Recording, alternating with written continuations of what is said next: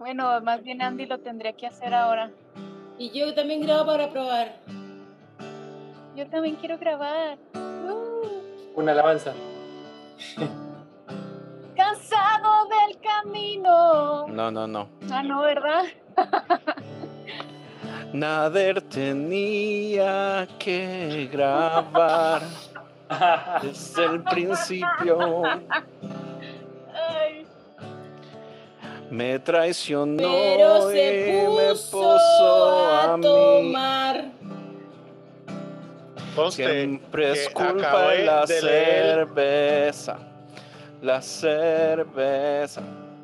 La Acabé pero de la leer cerveza fue después. Acabé de leer el sutil arte de no importarle un, ¿cómo es? De no importarme de un que te- carajo. De que te importe un carajo. Tengo Sí, ese libro. Espectacular. Ahora este libro. todo le vale un carajo. Un carajo. Ese cabrón.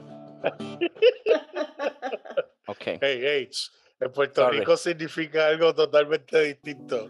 Saludos y bienvenido una vez más a Dice así, donde discutimos la Biblia capítulo por capítulo y verso por verso. Y hoy tenemos el privilegio, como todas las semanas, de tener a gente muy querida, muy hermosa, eh, que comparte con nosotros. Eh, tenemos a Lulu Campos, tenemos a Alejandro Pizarro, Andrés Marín y en sustitución por M. Cárdenas tenemos a Cintia Mora. Y le voy a dejar a Andrés a que introduzca a nuestro invitado de hoy. Tenemos una vez más desde Argentina del podcast El lado oscuro a Santi Galeota. Santi, ¿cómo estás? Andy querido y todos los compas de Dice Así, un gustazo de participar en este Marcos 12. Y vamos a darle al César, vamos a darle con todo. Es hora de darle al César lo que es del César, pero al Santi lo que es del Santi también. Gracias por estar aquí, Santi. Eh, yo personalmente me encanta, me encanta su podcast Eh, y nos hacía falta ya tenerlo de nuevo para que nos dé más de su sabiduría, Mae. Lo hemos disfrutado bastante. Gracias, bro, gracias por invitar. Bueno, eh, episodio pasado hablamos acerca de los eh, labradores malvados que esperamos, ¿verdad?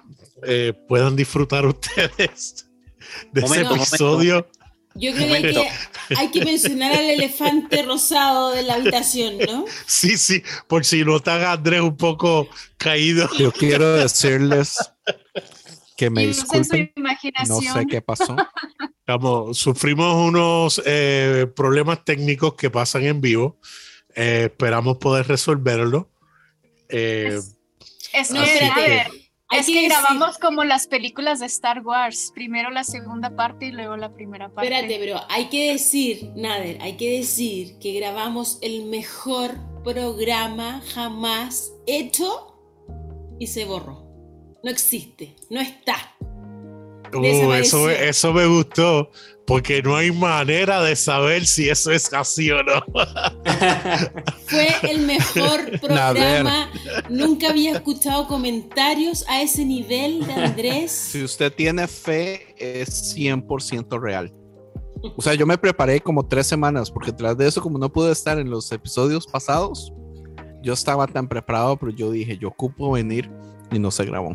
Bueno, el problema es que yo estoy seguro que vamos a poder rescatar el file y entonces va a quedar a, a la discreción de los que nos escuchan eh, establecer si es así o si no es así. Así que ustedes pusieron la barra bien alta. Bueno, vamos, esto, esto- esta es una, esto es una prueba de fe. Mi fe dice que no va a aparecer. La tuya dice que sí. Vamos a ver quién gana. La mía dice que sí. Estás por escuchar el podcast Dice así.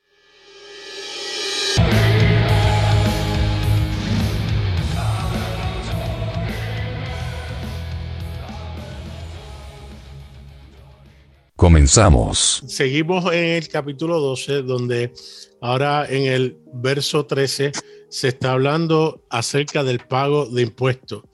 Y dice lo siguiente, dice que enviaron a algunos de los fariseos y de los herodianos para sorprender a Jesús en alguna palabra.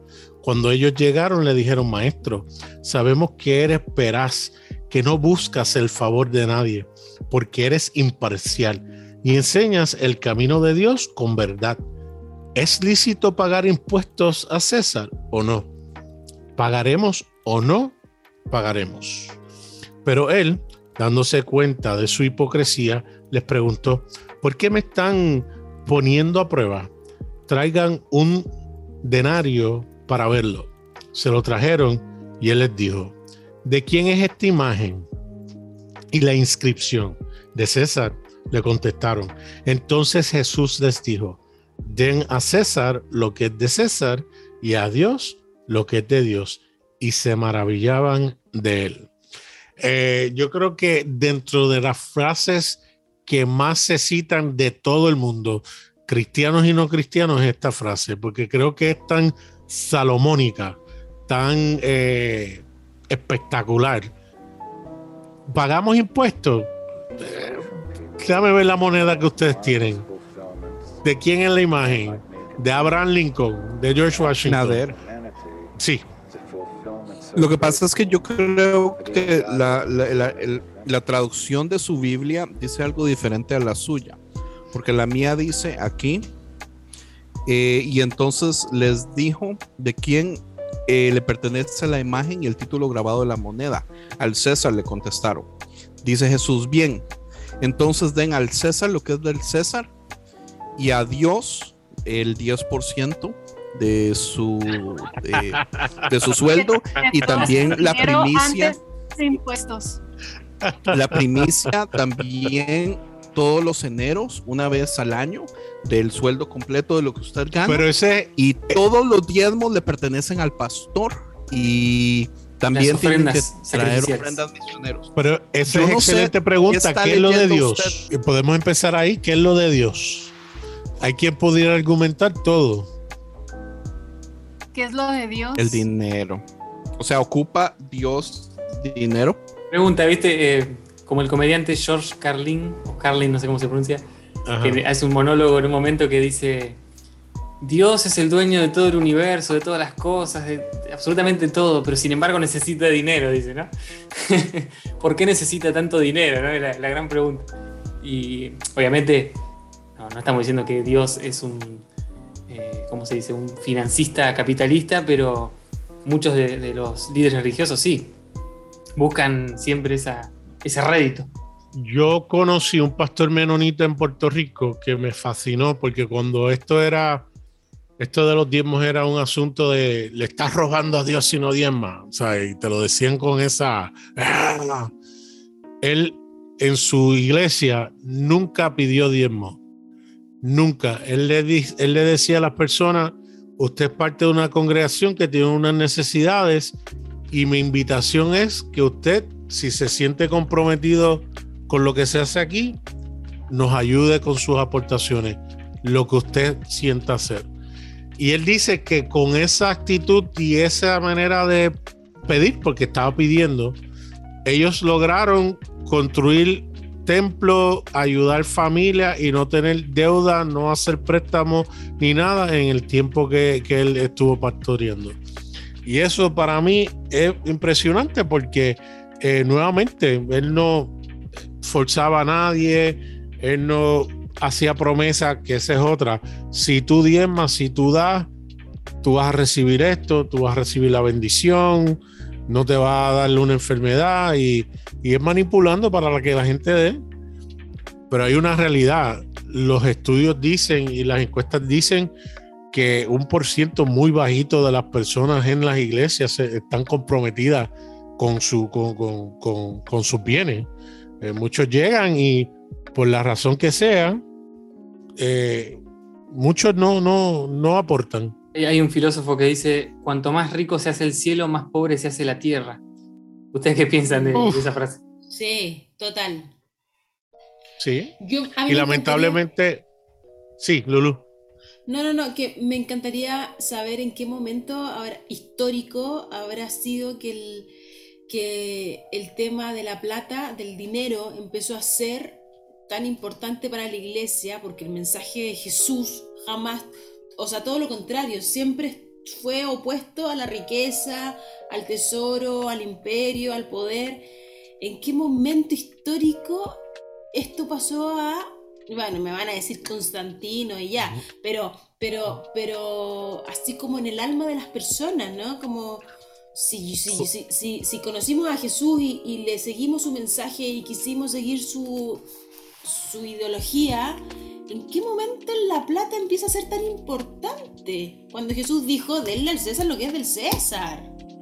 Yo creo que, yo creo que eso fue en el momento en el que el líder, cualquiera que sea, le dio importancia a aquel que le daba más a la iglesia que al que no, que al que no aportaba nada. Entonces, es una situación como de, de poder, ¿no? O sea, de, de- o sea, desafortunadamente Siempre. es así, Sí, o sea, el que, el más, el que más da es el que más este, presencia tiene o el que más autoridad tiene, ¿no?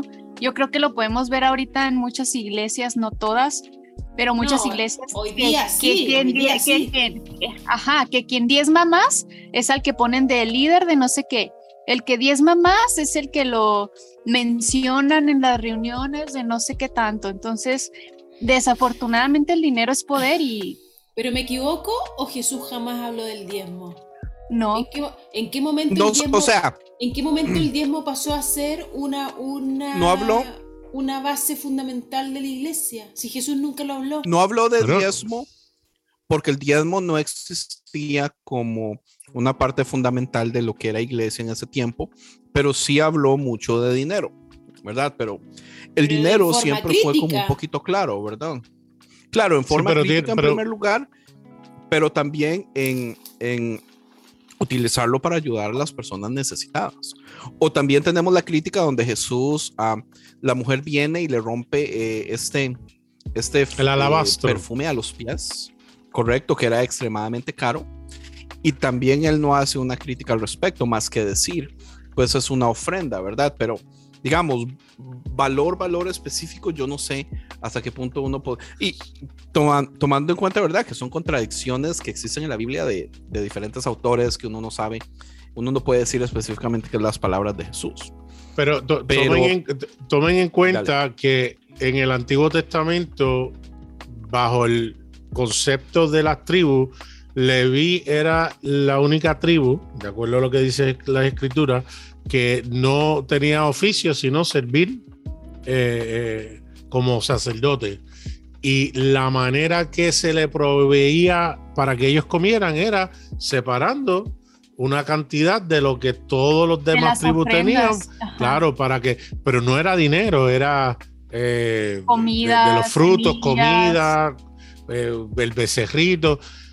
Entonces, cuando se hace una transición a monedas, a, dinero, pues que todavía, por ejemplo, en Puerto Rico, en los campos, la gente le lleva a, la- a las iglesias pequeñas, los pastores, el racimo de guineo, de plátano, le llevan algunas verduras y eso, y todavía se hace. Pues no. Pero entonces, entonces somos más judíos que cristianos. Sí, sí, y no, pero el problema, Nader, es que esas cosas sucedieron en un tiempo muy específico cuando la tribu, de, digamos, los, en ese caso, ¿cómo, cómo se llamaba? ¿Cuál tribu era? eh, Leví. Leví. Sí, los levitas eh, se encargaban solamente de estar encargados del templo, pero ellos no han, estu- eh, no han estado encargados del templo siempre. Conforme pasa el tiempo, conforme el templo ya no está y cosas así, entonces ya agarran otras profesiones, entonces ya no es necesario. Lo que sí es que la iglesia tenía sus actividades anuales donde la gente daba grandes partes de sus ofrendas, de lo que sacaban de dinero y todo eso, pero ese dinero era específicamente para ayudar a las personas pobres y a las viudas. No necesariamente los levitas tuvieron que ver en todo el momento, pero sí hubo un momento en la historia donde la razón que eso existía era para los levitas específicamente. Pero el asunto es que la historia evoluciona, las necesidades evolucionan, el tiempo evoluciona. En el momento de Jesús, el diezmo no era ni, ni, ni regla ni necesario, ni parte cultural tampoco del asunto. Oye, Eh, Sí, pero dentro de la cultura judía sí se trajo eh, mucha riqueza para hacer unos templos gigantescos, que eso sí siempre ha sido parte de las religiones. Por alguna razón las religiones Sí. piensan que tienen que hacer cosas opulentas para demostrar cuán grande es su Dios o cuánto lo aman y oro y plata. Y eso lamentablemente lo vemos hasta en la iglesia protestante, las mega, Lulú, las megas iglesias. Nada, pero mira, pero ya, ok. Considerando que esto era una tradición, ley, norma de los judíos, de la ley, de la ley y por la tribu de los levitas y qué sé yo. Eh, tomando en cuenta de que ya leímos y, discutimos eh, algo que nunca escucharán porque quedó en la nube del cielo y cuando lleguen al cielo van a poder escuchar este- ese episodio tan interesante, pero ya discutimos de cómo Jesús condenó al abuso de los religiosos porque estaban eh, sacando toda eh, la tajada de la torta sin darle nada a Dios, ¿cierto? Como quedándose con todas las riquezas, quedándose con todo lo- el fruto de la viña, ¿no? De los eh, agricultores malvados. Tomando todo ese contexto y que ahora encima le vengan a preguntar acerca de los impuestos a Jesús, desde ya que ven, o sea, Marcos, por supuesto que yo no creo que estas historias pasaran, pasaron una tras otra. Yo creo que Marcos hizo toda una construcción que Claro. eh, tuviera que ver un relato tras otro porque está construyendo un marco que nos está hablando de lo que Jesús está eh, exponiendo en, re- en relación al dinero o al bien o a la ganancia en nombre de Dios que es más corrupta que de Dios, ¿no? No sé si me sigue la línea. Si, si con- consideramos todo el pasaje en todo su contexto, claramente aquí Jesús no está condenando el diezmo, po. No, no, no, pero tienes que tomar en cuenta Ah. quién le hace la pregunta. Están los fariseos y los herodianos. Sí. Si él dice, si él dice sí, es lícito dar el, el- el- el- el- el- el pagar impuestos, los fariseos se iban a ir en brote. Si él dice que no, los herodianos iban a decir, ah, César, arreste lo que él no cree en, en aportar. Y es a- que aparte, ajá, aparte también era una prueba para, para él, ¿no? Porque sabemos que los judíos esperaban a un rey, a un salvador que los liberara de la opresión romana que existía en ese momento. Entonces, llegar a preguntarle a Jesús, oye, ¿crees que debamos seguir pagando impuestos? Era, oye, ¿crees que debamos seguir sujetos a la, al imperio romano? Entonces, esa pregunta tenía ese sentido también así como de, de vamos a probar a ver si es cierto que es el Salvador que está, que está interpretando el judío como, como eso. Con may- y, con mayor, as- y con mayor razón está haciendo la distinción entre lo que es Ajá, humano exacto. y lo que es divino, lo que, o sea, no Ajá. humano, lo que es del imperio y lo que es de Dios. Sí, sí, sí. Pero no es Sí, pero el asunto es que no especifica que es de Dios, porque es muy fácil decirle dele al César lo que es de César, pero a Dios lo que es de Dios. ¿Qué es de Dios? O sea, porque cualquier persona podría decir, oh, de Dios es ser anti-gay, de Dios es ser pro armas, de Dios es hacer mega iglesia. Y no, tampoco, ¿verdad? Eh, es 100% interpretable en ese punto, lo cual es una respuesta muy inteligente, pero no clara, porque la gente se agarra de ahí para justificar lo que le dé la gana. Pero es, es que también ese era el punto de Jesús. O sea, él sabía las intenciones con las que llegaba y les contestaba como que con la misma, con, con el mismo jarabe que estaban, que estaban dando para que se hicieran garras solos en la mente. Entonces, tal vez también tiene que ver como, como con el hecho de, de, de esta parte, ¿no? O sea, de hacerlos dudar a ellos y que ellos solos decidieran qué era la parte de Dios y que era la parte de... de- de- Pero, pero, espérate, si la moneda, él agarra la moneda y dice, ¿qué imagen hay acá? El Ajá, César. y- pero Y no dice, existe tal "Dale cosa como una César". moneda de Dios. O sea, no. pero o sea, si lo eres- ponemos pero- así, Pero dijo que tú eras la imagen de Dios. Sí, pero sí, y eh, es que ese es el nosotros- asunto. Dijo que Pero el ser el- humano era la imagen de Dios.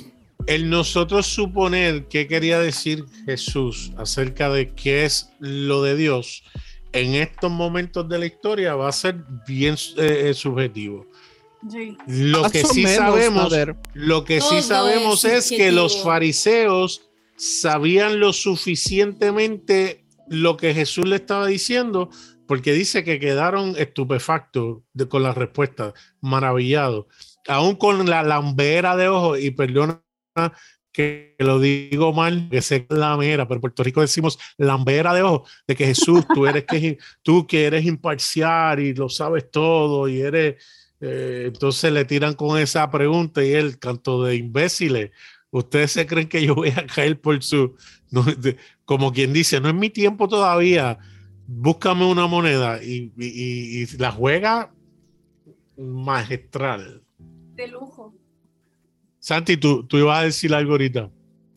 Sí, que eso que decía Andy, como que en, en realidad eh, está, obviamente se entiende cuál era la jugada y la trampa que le, le habían hecho y responde magistralmente, pero sin embargo la respuesta no es clara como para ser usada como un ejemplo para una doctrina, que es lo que se usa mucho, ¿no? Claro. O sea, claro. por ejemplo, se usa para, tanto para un lado para el desprendimiento material, como por otro lado para la antipolítica. O sea, no, no nos metamos en, nada de lo que, lo que tiene que ver con la economía, con la política. Denle al César lo que es del César, ¿no? Como que se usa mucho esa frase o ese pensamiento para, para que todo lo que es cristianismo y la iglesia se aleje de, de- toda la movida política, etc. Y eso no sé si está tan bueno. Por otro lado, el- la idea de darle al César lo que es del César se puede entender como, bueno, dejen que el imperio haga lo que quiera y tampoco eso eh, termina siendo positivo, porque termina eh, permitiendo que exista pobreza, termina permitiendo que exista desigualdad. Entonces, ¿para qué, ¿para qué está el cristianismo? ¿Está para evitar que, para intervenir en eso o no?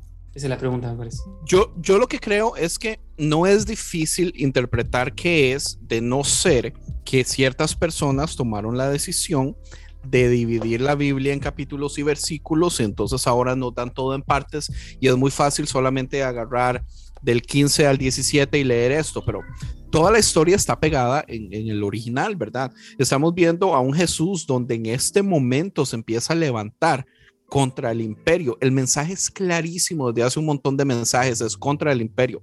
Desde entrar, eh, la entrada triunfal en un burro, desde empezar a criticar eh, no solamente a los líderes religiosos, eh, con el poder de la palabra, con, los, con, con, con el modo en que ellos creían tener la verdad absoluta, con, con que haya escogido a ciertos...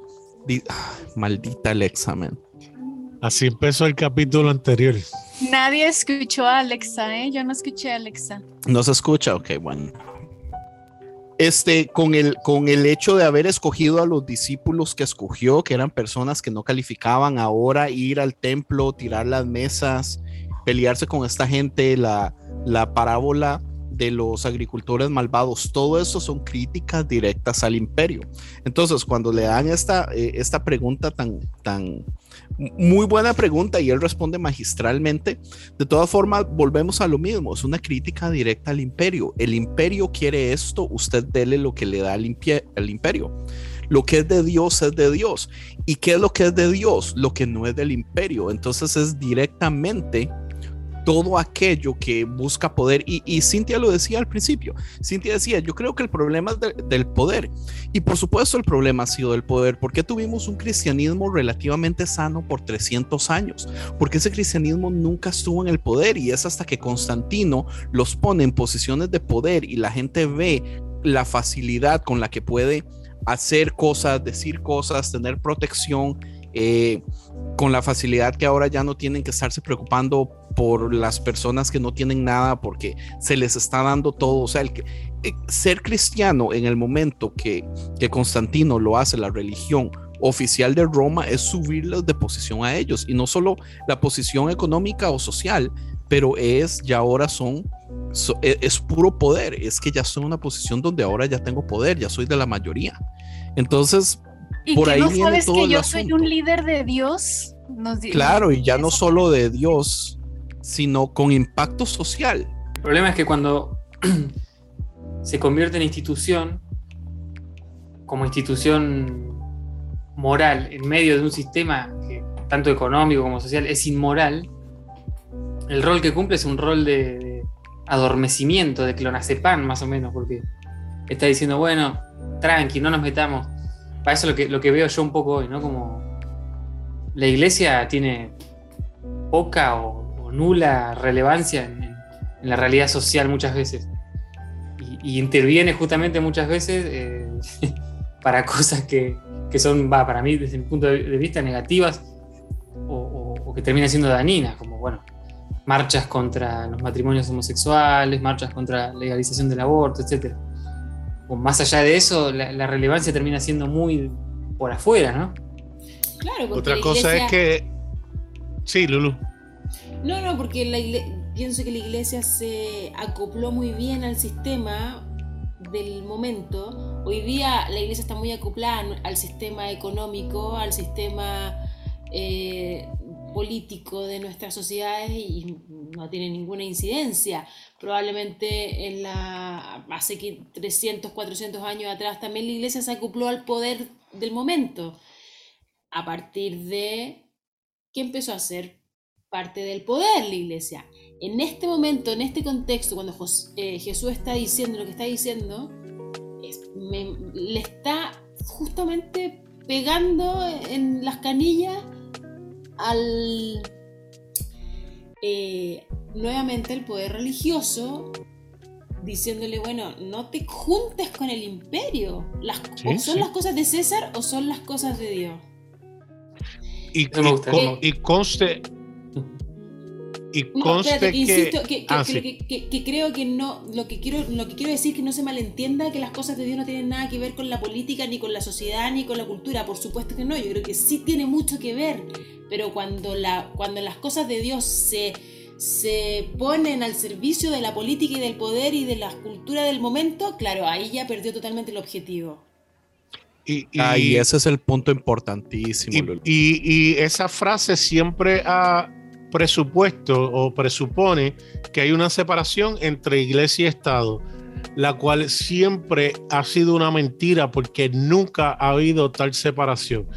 Que inicialmente, por lo menos en Estados Unidos, cuando llegan, dice que el Estado nunca eh, se meterá en los asuntos de la iglesia, pero todo el mundo sabe que cuando un gobernante puritano era el que regía el pueblo, él iba a imponer su modo de ver el mundo y su teología a todo aquello que pensaba diferente y siempre había una unión entre una y la otra. Y hoy lo estamos viendo con el nacionalismo eh, eh, evangélico que existe en los países porque no es solamente Estados Unidos. Lo estamos viendo en diferentes partes de Sudamérica, lo estamos viendo en diferentes partes de, de- de Europa, eh, ahora mismo Rusia, cuando tú tienes una iglesia ortodoxa que literalmente eh, avala y apoya la violencia contra otra nación, ahí es donde uno está viendo un matrimonio, eh, eh, eh, eh, ¿cómo es? Sa- sa- un sa- cuando- en vez de sagrado, eh, eh, eh, ho- horroroso entre lo que es iglesia y Estado, ¿no? Pero eso no es primera vez que Ah, se ya, ve ya, en la. Segunda Guerra Mundial y la Primera Guerra Mundial, eh, la, iglesia, eh, la Iglesia Católica, sobre todo en el Vaticano, no reclamaron nada de lo que pasó en la guerra, ni, ni con el nazismo, ni nada de eso. Entonces, no es algo de ahora, o sea, siempre ha sido solamente que nosotros lo acordamos de ese tipo de problemas. O sea, yo creo que siempre ha sido y cada vez nos estamos un poco, estamos madurando. Yo le tengo mucha fe a la humanidad y creo que vamos en una evolución constante. Creo que cada vez estamos dando un paso adelante, a un mínimo que sea, dos para adelante, tres para atrás, pero, pero bueno, vamos, o tres para adelante y dos para atrás, no sé cómo es. Eh, pero vamos avanzando lento, pero avanzando. Creo que cada vez nos estamos separando un poco más, pues Nader, de, de lo que es la iglesia y, la, y el Estado. Antes el Estado era la iglesia. Hoy día ya hay más separación. Por supuesto que todavía cuesta, y sobre todo en nuestros países, pero creo que vamos avanzando. Sí, sí hay un cierto avance también, pero hay sistemas que, que frenan todo el proceso. Digamos, una de las cosas, y, ya que Santi le gusta mucho la filosofía y todo que podemos tal vez tocar en esto es el asunto, digamos, de que cuando la iglesia está metida en, poderes políticos y quiere eh, manipular que cambios o leyes políticas ocurran a favor de sus creencias religiosas, es un poco problemático porque las creencias religiosas usualmente son muy eh, tribalistas y, que, piensan solamente en ellos. Entonces, eh, lo que buscan es un bienestar o unas leyes que protejan sus creencias religiosas, pero no necesariamente aplica al bienestar común. Entonces, digamos, la política debería estar, especialmente la política que avanza eh, en querer ayudar a, la comunidad completa, un país quiere que toda su gente esté bien, entonces tiene que pensar en un bien común. Eh, la iglesia usualmente no le interesa mucho el bien común, sino como que le interesa el bien de ellos. Y un, problema que la iglesia ha tenido siempre es que la iglesia nunca ha tenido poder y beneficios. Entonces siempre, bueno, perdón, los tuvo por mucho tiempo. Constantino se los da y esos, ese poder y beneficio dura por años y lo vuelve a perder hace poco tiempo. Entonces está en búsqueda de querer ese, ese, esa conveniencia y beneficios y todo eso. Pero ya ahorita, o sea, nos hemos dado cuenta lo mal que ha sido que gobiernos traten de, líderes religiosos quieran manipular gobiernos eh, basado en ideologías religiosas que no ayudan al bien común. Eh, dale. Yo siempre he admirado, eh, la mitad de mi familia, yo no sé si lo he dicho en el pasado, son, son testigos de Jehová, independientemente de su teología, siempre he admirado algo. Ellos como institución se han parado firme en no inmiscuirse en las cosas de los gobiernos. Ciertamente tienen muchas opiniones porque eh, eh, hablan cuando nos sentamos, hablan de política y tienen opiniones de los gobernantes y todo, pero ellos fuera de pagar sus impuestos, ellos no, ellos no votan, ellos eh, no participan de, la guerra, ellos, hubo un caso famoso que una de las tablillas tenía algo de su vehículo, el Estado había puesto algo que esa persona estaba totalmente en contra y fue presa y todo, pero se mantuvo en su en sus convicciones hasta que eh, las cortes le dieron la razón. Y es interesante porque uno es parte de esta sociedad en que uno vive y como han dicho muchos, no sé si es Martin Luther King o se lo han atribuido a tanta gente. El no hacer nada es eh, eh, hacerse cómplice del poderoso el que está haciendo el mal. Eh, pero a la misma vez puedo entender que ellos digan, ¿sabes qué? Yo no voy a meter en nada. Yo como institución voy a tratar de hacer unos cambios a las personas que se acerquen a mí. Le vamos a tratar de enseñar cómo vivir su vida de acuerdo a lo que nosotros creemos y vamos y, y, y, son muchos los que siguen entrando a esa institución, porque sigue, digo, como todas otras instituciones, no es una, un boom, porque puede ser inclusive que estén perdiendo adeptos, pero eh, creció en un momento dado y, sigue sólida. Entonces hay ahí una, una pregunta que, que, siempre me vuelve, ya dice mi podcast, quizás Jano la, puede, puede, tener una idea de, de eso de, para qué sirve la iglesia hoy entonces, porque está bueno el ejemplo de los, testigos de Jehová y otras, otras comunidades, pero y, la iglesia en general, ¿qué, razón de ser tiene hoy en, la sociedad? Para crear un sentido de pertenencia en las personas que no se sienten que pertenecen a ninguna parte. Entonces es, es, una de muchas. 100% tribalismo. En parte sí, y creo que una vez me dijiste tú una frase, Andy, era de que tenía que ver con los sesgos, que como que me quise acordar, pero no me acordé. El caso es que, bueno, o sea, yo lo veo así, queramos o no, todos buscamos pertenecer, ¿sí? Y buscamos siempre un, un grupo en el que podamos ser incluidos por las características que tengan nuestra personalidad, este, nuestras capacidades económicas, toda esta clase de cosas. La iglesia nos da la, el beneficio de que todos, y lo digo entre comillas, de que todos pueden ser parte de esto porque Dios nos ama a todos por igual, ¿no? ya hasta que entras a una iglesia te das cuenta si es real que, que, que esto es. ¿Por qué? Porque hacemos... O las letritas chiquiticas. Ajá, no le dices las letras pequeñas al final del contrato. Entonces, hasta que te entras a, una iglesia, digo, te das cuenta de si eres si perteneces o, no. Entonces, podemos ver incluso el ejemplo de muchas personas que entran, van a una iglesia y no les gusta y luego se tienen que ir a otra para ver si les gustó y luego esa tampoco les gustó y luego se van a otra para ver si también si les gustó, hasta que encuentran en la que se sienten cómodos. Porque en realidad eso es, o sea, estamos buscando un lugar en donde yo pueda ser incluido y reconocido y pueda suplir como que esta necesidad de de pertenencia, ¿no? O sea, porque al final de cuentas somos seres sociales y queremos pertenecer a grupos sociales. En, mi visión personal, respondiendo a la pregunta de Santi, que me parece súper interesante, es una pregunta que yo me he hecho muchísimo y la he discutido muchísimo con mis amigos, de qué importancia tiene o qué relevancia tiene la iglesia hoy día. Em, para mí, en mi visión ideal, no realidad, pero idealmente, creo que la iglesia tiene un lugar bien importante dentro de la sociedad eh, en cuanto a un lugar que te muestre, no sé si te muestre o, pero te señale un poco la espiritualidad y te, te funcione como un servidor del, del desarrollo espiritual de las personas no estoy tan de acuerdo con, con, la idea de que sea un lugar de pertenencia, ni un grupo social, ni un grupo de identidad.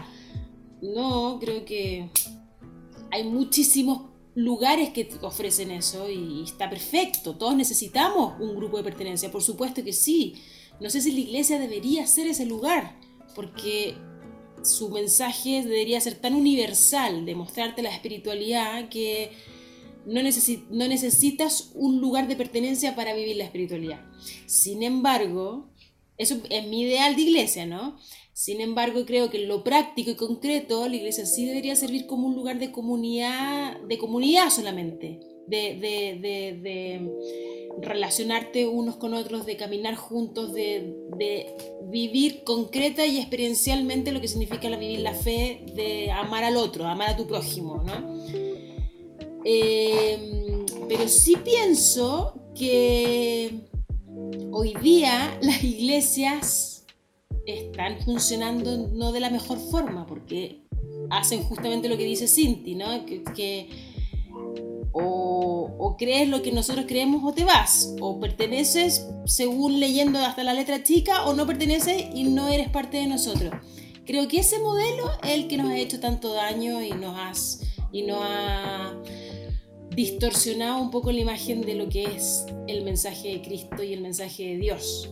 Lo que, lo, que hoy día la iglesia está haciendo es distorsionar el mensaje de Dios. Sin embargo, sigo creyendo en que la iglesia puede volver a ser su, su propósito inicial de señalar a Dios y que sea como un faro solamente o como un hospital. Viste que por ahí dicen que la iglesia es como un hospital, que la gente que está herida va y encuentra sanidad. La, maravilloso.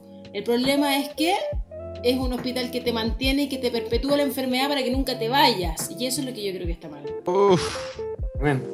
Nice. Eso lo había, eso lo había dicho oh. Yesaya. Algo interesante de todo esto es, digamos, el, el, el simbolismo. Yo, yo, pienso que uno de los problemas grandísimos que tenemos ahorita con el dinero es que el dinero es uno de los ídolos más grandes, ¿verdad? Yo no sé si algunos de ustedes alguna vez leyó este libro que se llama American Gods de Neil Gaiman, que es un ok libro, pero tiene una serie de televisión. La serie de televisión, de hecho, está muchísimo mejor que el libro. Pero habla acerca de cómo toda la, la humanidad siempre ha tenido dioses y esos dioses se mueven de generación en generación y cuando, digamos, irlandeses se mueven a Estados Unidos, eh, se traen sus dioses y los dioses empiezan a tratar de vivir aquí, todo eso. Entonces, hay muchos dioses, entre ellos el dinero, obviamente, entre ellos las armas, eh, y esos dioses necesitan... Em, sacrificios, ¿verdad? Entonces las armas es como cada gota de sangre que es derramada por un arma de fuego es un sacrificio directo al dios de las armas y cosas así. Eh, una de las cosas que a mí me encanta de Jesús es que aunque Jesús, para Jesús el dinero es importante y él toca en, los cuatro evangelios dinero, algo que vemos es que Jesús nunca andaba dinero. Él, él, él no tenía el dinero con sí, consigo mismo. Hay una parte donde él más bien manda a otros a ir a pagar los taxes. No me acuerdo bien dónde está, pero podemos entender fácilmente que él, que él no lo anda con él. Entonces, ¿cómo podríamos ver nosotros el hecho de, de la necesidad que tenemos en este tiempo que el dinero no sea un ídolo y que no controle tantas facetas de nuestra vida?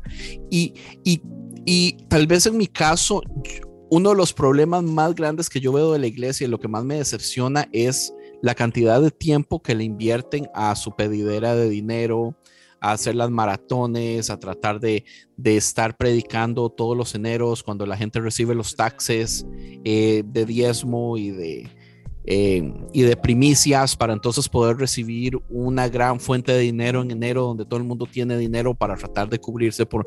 O sea, qué decepcionante es que la iglesia se haya venido directamente a convertir lo que vemos que Jesús activamente toma la decisión de tirar a un lado. O sea, eh, sí, David nos ha dicho, Jesús era una persona de muchísimo dinero, pero en los evangelios uno no lo ve viviendo como una persona de muchísimo dinero. Tenemos eh, este ejemplo lindísimo de María. Sí, yo a David le creo mucho. Yo no sé si debería creerle tanto. Este, tenemos el ejemplo bellísimo de María Magdalena y su grupo de mujeres que eran mujeres solteras, independientes, con dinero, que estaban, eh, que estaban en la capacidad de poder sustentar todo el ministerio de Jesús, o sea, sustentar a un montón de hombres, cosas así. Eh, claro, el dinero es importante y el dinero tiene su función, pero hasta qué punto la iglesia ha caído en el pecado de hacerlo su ídolo, que es exactamente lo primero que Jesús habla acerca del amor al imperio, del amor al poder y todo esto. ¿Por qué? ¿Por qué tras de eso? Silencio. por, eso, por eso mejor digo yo algo para que no me mate el dinero. ¿Por qué es interesante que la iglesia, por otro lado, también anda como promoviendo este ministerio de escasez? Si usted vive como pobre, si usted no tiene nada, es como que más santo. Yo sé que ya no es de la aunque no te, y aunque no te, ajá, y, común. y aunque no te quede nada de dinero, tú da tu diezmo para que Dios cumpla su promesa en tu vida. Lo que pasa. Si no puedes pagar los biles de lo, el agua o la electricidad, bueno. Creerle a Dios primero. Realmente mueve su fe. Correcto. Porque Él abrirá, abrirá las ventanas de los cielos y derramará bendición hasta que sobreabunde. Lo que, lo que pasa es que también hemos visto el dinero como una meta y en realidad el dinero debería ser una herramienta para poder llegar a una meta. Entonces, ahí es, ahí es cuando, o cuando nos desenfocamos eh, sobre el tema del dinero. Y, claro, o sea, eh, se ¿Cuál ha vuelto. Es la meta, Jano? ¿Cuál es la meta que, que el sí, cuéntamela también. O sea, yo, ayudar al necesitado, pensaría. Sí, ayudar al necesitado, ayudar a las personas que necesitan, eh, darle pan al hambriento, un refugio ¿y cómo, ¿y cómo entendemos ¿Y cómo entendemos esa meta cuando en Chile, sobre todo, Jaro, tú sabes que muchas iglesias en sectores vulnerables, sectores donde es muy escaso el dinero, las iglesias evangélicas, el pastor tiene tremenda parcela, anda en tremendo auto. sí, pero si tú te das cuenta, si tú, pero si tú te das cuenta, no, no, no, o sea, si tú te das cuenta, así como hay personas que, claro, tienen las masas mansiones y tienen parcelas, también hay otros que sí han ayudado a, sus poblaciones, a su villa. O incluso si tú te das cuenta, no sé si eh, eh, cuando estuvo, bueno, ahora, el actual presidente de Chile, eh, Gabriel Boric, estuvo conversando con, con el con el. ¿Cómo se llama esta persona? Ya, pero no hablemos de los que lo hacen bien, hablemos de los que lo hacen mal, que son la mayoría. Pero es que, pero es que por eso, o sea, es como en todas las áreas de nuestra vida. Siempre voy a encontrar personas buenas y personas malas. O sea, y no y hay que criticarlo mal ¿no? y, y, exaltar lo bueno para que vean que al final eh, así como suceden cosas malas también suceden cosas buenas yo conozco a muchos pastores que a veces viven con lo justo y aún así ayudan a personas cuando vino la pandemia en su iglesia en vez de estar haciendo cultos como no se estaba haciendo culto recibían a indigentes que estaban viviendo en la calle para que pudieran vivir con ellos ahí entonces igual son cosas que a veces eh, no salen en las noticias, sino que en las noticias sale, ah, cachate a este pastor que no sé, pues tiene 10, 10 eh, propiedades. Y obvio, pues eso, eso, es como lo más, lo más vistoso, pero no se muestra la otra parte. Pero sabes, Jano, ¿cuál es el problema de todo esto? Es que en los tiempos de Jesús no existían las iglesias como existen en este momento. Y sí, en el tiempo no, pero, de Jesús la iglesia era la gente, no sí, los pero templos. Te olvida algo a ti. La, los judíos tenían eh, su templo, su lugar, que era, eh, que tenía su forma. Pero cuando Jesús empieza su movimiento y cuando Jesús se muere, todo lo que ellos tenían eran casas, comunidades, amistades, amigos, y entonces ellos no tenían que preocuparse por pagar el templo, por pagar la luz, el sonido, nada de eso. Ellos lo que hacían era reunirse, ayudarse, amarse, buscar entre la comunidad a los que tenían necesidades. Entonces, el dinero que se movía y tras de eso, o sea, la Biblia es súper clara cuando habla del lado socialista que ahora los cristianos en Estados Unidos le tienen pánico al socialismo. Déjeme decirle, discúlpeme, Jesús era súper socialista.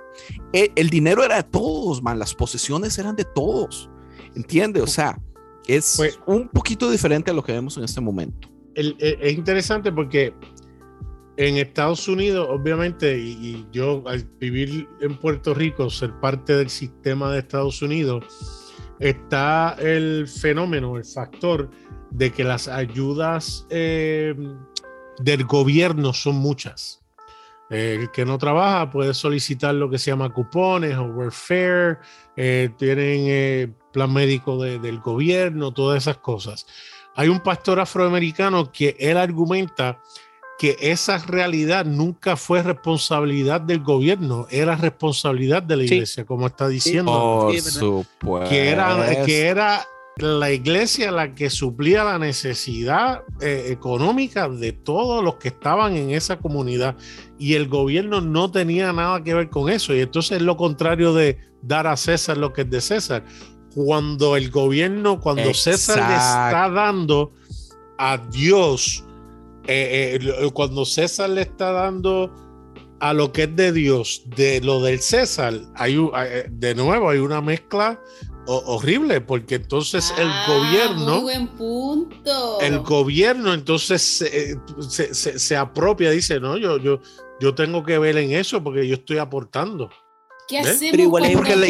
¿Qué hacemos cuando el César le da a Dios lo que es de Dios? Y, y, y porque el César le empieza a dar a Dios es porque la iglesia dejó de hacerlo. Dejó Ese es de hacerlo. Grandísimo. Correcto. O sea, la iglesia por mucho tiempo eran los que se encargaban de los niños abandonados, de las viudas, de los homeless. Eh, tantísimas cosas que salen de la iglesia, la iglesia lo deja de hacer, entonces ya hay una necesidad que se le tira al gobierno y el gobierno tiene que hacerlo. Pero lo que vemos ahorita es que más bien ahora la iglesia es la que es antimigración, eh, no quieren homeless en sus, en sus barrios. Eh, que ninguna mujer pueda abortar, pero tampoco ellos quieren adoptar ningún niño, ¿verdad? Que solo les importan los fetos ya cuando nacen, que vean a ver cómo eh, se joden esos chiquitos. Esa es la comunidad cristiana en Estados Unidos hoy. Claro. ¿Entiende? O sea, es que ahí el problema es que, ¿en dónde estamos? El, es que ahí el problema yo creo que no es que el César le empezó a dar a Dios lo que era de Dios, sino que el César empezó a usar la, la, lo que se supone que era de Dios para supuestamente dárselo a Dios, pero simplemente. Pero, pero podemos decir que está imitando, la moralidad. Está tratando de imitar. No, no, es que la moralidad no le pertenece a Dios, la moralidad no. es algo humano y por mucho tiempo ¿Escuchaste el imperio mi, ¿escuchaste no mi capítulo, Andy, o qué? No, Pero, Pero no le lo voy a interesa, hacer. Pero, la- pero, pero Andy, eh, la moralidad no le interesa al César tampoco. Al César le interesa lo, la- lo funcional, lo utilitario, lo, lo material, lo, el, el, el claro, dinero. en su tiempo, Pero, hablamos de la un mejoramiento de, la, No, de- los hablando- humanos. yo estoy hablando del César simbólicamente, ¿no? Como no, no, no estoy hablando del César, estoy hablando de lo que Jesús está hablando de lo que da al César, Ah, lo que es del. César, el símbolo. Al, al César Del no le imperio. del imperio. Al, al imperio no le interesa la moralidad. Pero si la moralidad le sirve para cumplir sus objetivos, la va a usar. Y ahí es donde yo creo que. válido. Y ahí es donde yo creo que. Como en la las iglesia- conquistas, como en las conquistas Y de ahí es América. donde yo creo que la iglesia se casó con el imperio, usando el imperio a la iglesia para cumplir sus objetivos. y La iglesia se dejó eh, violar por el imperio. Eh, Unholy matrimony, y decimos en nosotros, so- y nosotros somos sale- producto de esa violación. El único que sale satisfecho en este amorío es el imperio. Por la iglesia supuesto. cree que sale satisfecha, pero en realidad nunca ha sido satisfecha. Nunca Porque no- ha, ha no sido. está cumpliendo Pero la los iglesia- de Dios. Pero la iglesia abraza cosas diciendo que le pertenecen, como lo que comenta Andy, de que es la iglesia la que cree que la moral le pertenece y la usa a su favor también, inclusive para tocar temas ojalá, de ojalá, política. Cindy, ojalá le perteneciera la moral Ojalá, a la iglesia. Ojalá. Pero no, la iglesia se prostituyó hace mucho tiempo y ya la moral no es, no está en el mapa. Exacto. Porque si la moralidad Ya ahorita tiene que ver- está la si búsqueda moralidad- de poder. porque si la moralidad que tiene que ver antes. Escúchame, porque si la moralidad tiene que ver solamente con lo que sucede con la, de la cintura para abajo, entonces dejó de ser moralidad hace mucho tiempo. Ya Eso es valimos simplemente- madre todos. Eso es simplemente utili- un utilitario del imperio. Y para que la, la moral- iglesia, el, el- la, la moral es un medio para el fin, que es el, el poder y el control. Es que, es que la, moralidad también tiene que ver con la injusticia. O sea, yo puedo ser inmoral si yo estoy de acuerdo con la injusticia. Ok, pero vean, les voy a hacer una, les voy a hacer una pregunta basado en esto que está diciendo Jano. A ver qué me dicen ustedes, por ejemplo. ¿Quién hace mejor? Ah, ok, les voy, oh my God, les voy a dar, ok, les voy a dar un ejemplo muy ¿Quién, feo. quién lo hace mejor, la iglesia o el imperio? No, no. Por ejemplo, ah, una persona que ha dedicado su vida a convertir a otros a que hagan algo bueno. Voy a poner un ejemplo muy, muy sencillo. Digamos, eh, reciclar. Digamos que yo he hecho mi vida eh, educar a montones de personas que reciclen. Entonces yo he convertido a muchas personas a ser recicladores, que eso va a ayudar al sistema pero yo personalmente no lo hago porque yo veo que es más importante cambiar el sistema que cambiar yo. Al final, si yo solo lo hago, pero no cambio el sistema, no hay beneficio, pero si cambio el sistema y yo no lo hago, siempre hay beneficio eh, comunal. Este es un ejemplo tonto, pequeño, sencillo, pero yo siento que la iglesia ha hecho algo así, lo cual a largo plazo tal vez no es tan malo, pero estamos pecando de hipocresía donde queremos presumir que la moralidad es nuestra y decirle a todo el mundo que haga las cosas buenas, digamos, un pastor le dice a todas las personas que no hagan ciertas cosas que muy posiblemente le está haciendo. Y, y- y llega a doble donde... moral. Sí, eh, sí, pero digamos, yo pienso que se escudan con el hecho de decir nuestro impacto es social. Aunque Pero- yo como pero- líder no lo André, y, no le voy a hacer justicia a Brian McLaren porque de la manera que él lo dice es tan espectacular. En uno de los podcasts él dice, y eso lo, esto ya lo hablamos con el ciego eh, que dijo, eh, que le preguntan eh, si él pecó o sus papás pecaron, ¿verdad? Cuando vuelve ante los fariseos, los fariseos le dicen, pero es que eh, Jesús le dice, ustedes son los que están llenos de pecado. Y ellos dicen, pero ¿por qué?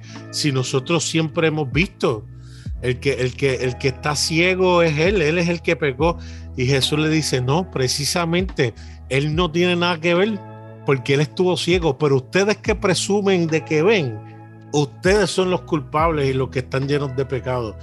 Esa hipocresía que tú hablas es precisamente la que hace culpable a la iglesia cuando dice nosotros tenemos el high ground, cuando en realidad Moral. sus acciones eh, eh, eh, y, y lo que hacen dice y dicta todo lo contrario. Y la Es que gente por eso- no le gusta escuchar eso. Por eso que yo decía que uno se vuelve inmoral cuando estás de acuerdo con la injusticia. Pero, pero es que eso, esa es la crítica, Llano, a lo que usted está diciendo. O sea, usted dice, digamos, ¿qué importa aquel pastor que hace cosas malas si hay muchos que hacen cosas buenas y tal vez no, ese no. pastor que hace cosas he malas eso. también ha hecho cosas buenas? No, no, yo no he bueno, dicho eso fue Yo- lo que yo entendí. No, yo no digo que no importa. Yo digo Y que. si yo lo entendí fue porque usted lo dijo. No, No, no, no, pero yo no digo que no importa. O sea, si tú, si tú ves la injusticia, obviamente va a importar y tú tienes que, tú tienes que atacar eso po- po- por, lo que está pasando. Pero yo digo que no solamente hay que colocar el foco en lo malo, sino también hay que colocar el foco en lo bueno, porque si tú no colocas también el foco en lo bueno, al final no vamos a ver la evolución que está teniendo la iglesia en esta época. Es que ya no, sistemáticamente siempre va a haber cosas buenas y cosas malas porque el asunto Sí. siempre es gris. O sea, los pastores que se han estado robando miles de dólares en dinero por debajo de la mesa, que tienen, eh, qué sé yo, casas para homeless, o sea, tienen muchas cosas buenas de todas formas. Aún así, ellos moralmente no están en lo correcto y son una vergüenza para el sistema. Y cuando hacen y salen a la luz haciendo cosas horribles, se cae la fe de todo el mundo. O sea, salimos embarrados todos los cristianos. Es una de las pero- cosas que pero- me enoja muchísimo del, del cristianismo. Por eso un, un solo Carl Lenz, que fue pastor de Hilson, de miles y con, con, con este alcance mundial, un solo Carl Lenz cuando falla, jode todo el sistema. Todo, men. Porque no importa Oye. lo bueno que se haya hecho, de todas formas, em- salimos todos embarrados. Es que por quizás lo jode porque no estaba bien estructurado. Nos sistema. jode. A usted Ya. también sale jodido. Andrés. Por eso, entonces ah, es porque no está bien estructurado, porque un ejemplo, si el evangelio o tu creencia la, la colocas en un personaje, es porque no está bien estructurado eh, eh, eh, el evangelio que tú vives, pues entonces, Pero ¿cuál Porque- Pues evangelio por está supuesto, pero la iglesia, la iglesia Sí, pero- me la ha vendido pero- así. To- tomen en cuenta lo siguiente. Yo, eh, Andrés me metió en otro chat y ahí es de debates teológicos. Y yo tuve una un debate con un musulmán, ¿sabes? Eh, eh, y él, pues todavía no sabía si yo era musulmán, si era cristiano. Y entre una cosa y la otra, él se molestó grandísimamente porque yo hablé acerca de los extremistas islámicos. Y él dice, no, es que esos no son musulmanes. Y yo digo, ¿cómo tú me vas a decir que no son musulmanes si profesan el Islam? Es más, pudiera argumentar que ellos dicen que son los verdaderos musulmanes que están defendiendo la fe a fuerza de espada y de, y de, y de violencia. Y él dice, no, es como tú decir, es como yo, él me dice, es como yo decirte que los republicanos o extremistas racistas que dicen que son cristianos o lo que hicieron la Inquisición son cristianos verdaderos. Y yo dije que sí, eran los cristianos. Todos yo no tapo el sol ¿verdad? con la mano, porque lamentablemente son los que todo el mundo ve, son la, no- y a lo mejor no sean la mayoría, pero es peor porque si la mayoría no Son los, los que hacen condena, más bulla. si la mayoría no los condena, si, la, si, si los demás dentro de la institución que dicen que no están de acuerdo con lo que hacen o que no representan eh, quienes son verdaderos cristianos, no lo, no, no, no lo embozan, pues entonces son igual de culpables y los hacen los cristianos extremistas y los islámicos extremistas de facto. Oye, pero yo Pero- pienso que pero- no porque no porque digas que tú eres cristiano te hace ser cristiano, no porque tú Yo también digas opino lo que mismo. eres- que eres musulmán te hace ser musulmán. Y Yo también opino lo mismo. Me, me, me suena mucho con el ejemplo que dio Andy de, la, de que el ser ecológico y de ser no sé la palabra que usaste.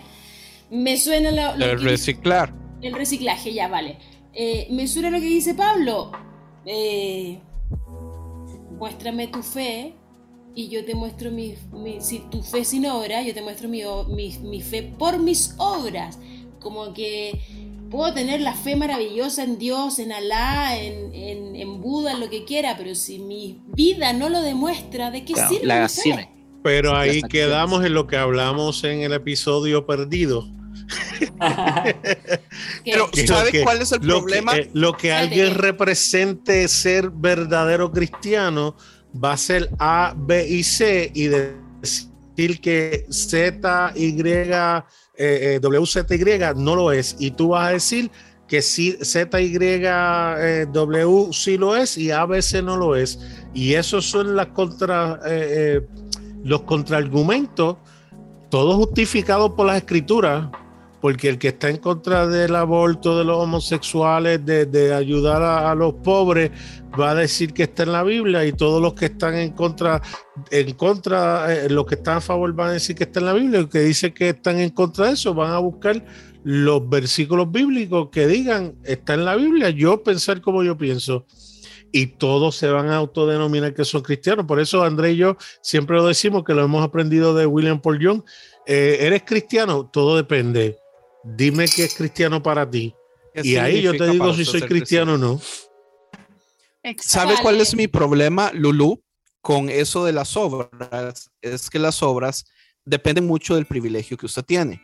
Entonces, digamos, eh, hay muchísimos modos de medir quién es mejor cristiano y quién no, ¿verdad? Pero, digamos, hay factores donde personas en posiciones de privilegio, personas con más dinero, con más tiempo, o que no tienen que estar preocupándose en trabajar y alimentar tres niños, pueden pasar más tiempo orando, pueden hacer más No, obras de caridad. No, Pueden porque ir a- no, no estoy de acuerdo, porque tus obras no tienen que ver con lo que tú haces por, el, por la caridad, ni por lo social, ni por mucho menos por la iglesia, sino que tu obra tiene que ver con tu eh, día a día, con tu actuar, con Sí, tu con- con la- con tu Claro, 24 como- las como- que uno tiene. Sí, Como la viuda que da los dos denarios porque es lo único que Eh, eh, tiene, a que- diferencia de los ricos que dan mucho, que es a lo que vamos.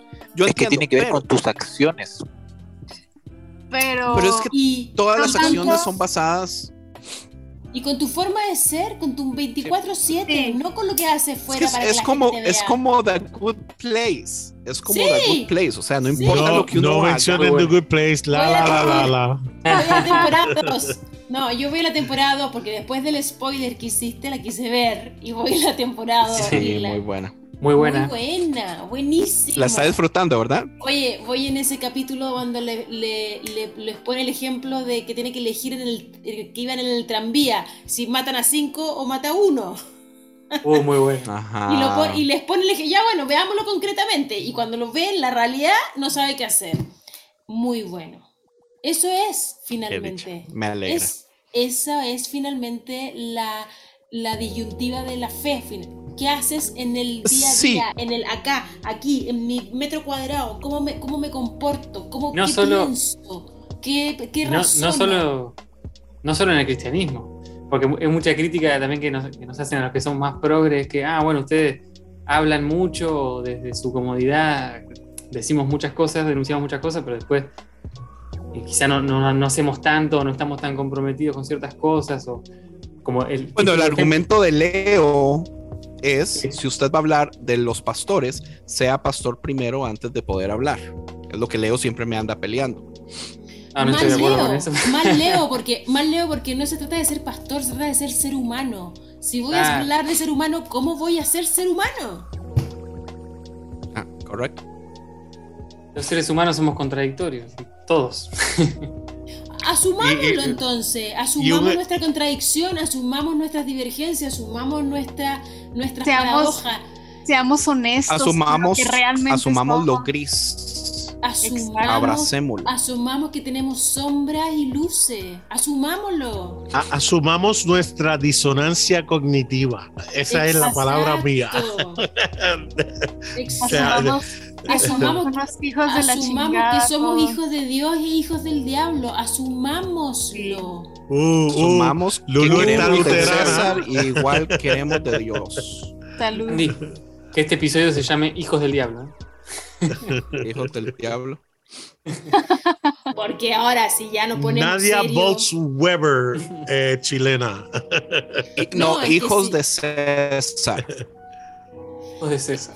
Exacto. Asumamos que cuando, cuando Jesús está diciendo darle a César lo que es del César, no te está diciendo o te dedicas al César o te dedicas a Dios.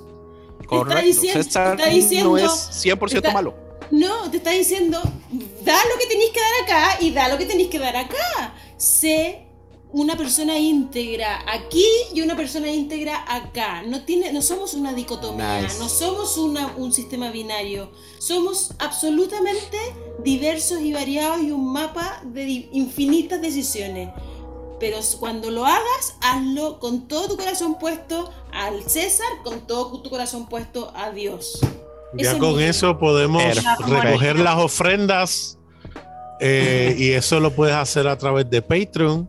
Eh, con que usted se suscriba a nuestro Patreon, usted estará ayudando a dar a Dios lo que es de Lo que es Dios. de Dios.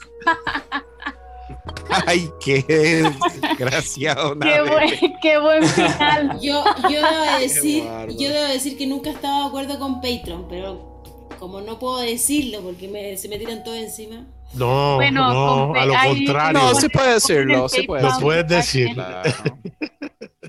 Vea, yo tengo Patreon desde hace como cuatro años y nunca, nunca le digo absolutamente nada, nunca en los podcasts de nada porque me da pena.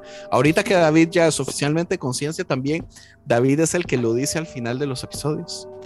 Porque yo no, no, Sí, no sí. me gusta. Yo, yo pensé en David cuando lo dije, conste, porque a mí me gusta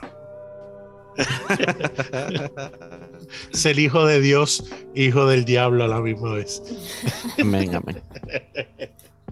Bueno, espero que hayan disfrutado tanto como nosotros disfrutamos estas conversaciones. Como siempre hemos dicho, no lo hacemos porque creemos que tenemos siempre la razón, aunque en parte sí queremos. Aunque tener- Andrés siempre tiene la razón. pero más que ustedes puedan buscar, eh, experimentar por usted mismo, cuestionar, eh, le damos las gracias a Santi eh, por estar con nosotros, Cintia, eh, que es parte de nuestro cast, eh, eh, eh, ¿cómo es? Emergente, ¿no? Eh, Emergente. siempre, siempre le damos las gracias. Y Santi, nuevamente, dinos dónde te conseguimos en las redes. Bueno, en, en- en Instagram está Teología Martillazos, la página ahí donde tiro algunas, algunos pensamientos, algunas imágenes medio psicodélicas. Eh, después, eh, bueno, mi Instagram, Santi Galeota, el podcast, que ya voy a llegar al episodio 80 ya, El lado oscuro. Y después está Malditas Preguntas Humanas con, con Alex, con mi amigo Alex, que hablamos ahí un poco de, filosofía y bueno, básicamente eso. A mí me contaron que los episodios del eh, Pánico Satánico están increíbles del lado oscuro de Santi. Yo no sé por qué, pero me contaron. No, un, eh, un pastor yanqui, un pastor norteamericano a, a hablar un poco, eh, se llama Andrés, Andrés Marín, muy querido. No, muy bueno ese episodio. No es pastor. ¿Cómo no? César, ¿Cómo es un- no? Es un César. Ay, no, no me hagan esto.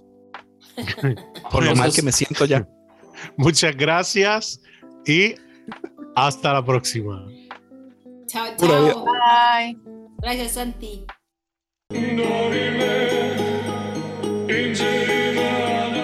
Esto fue una producción de podcast cristianos en español.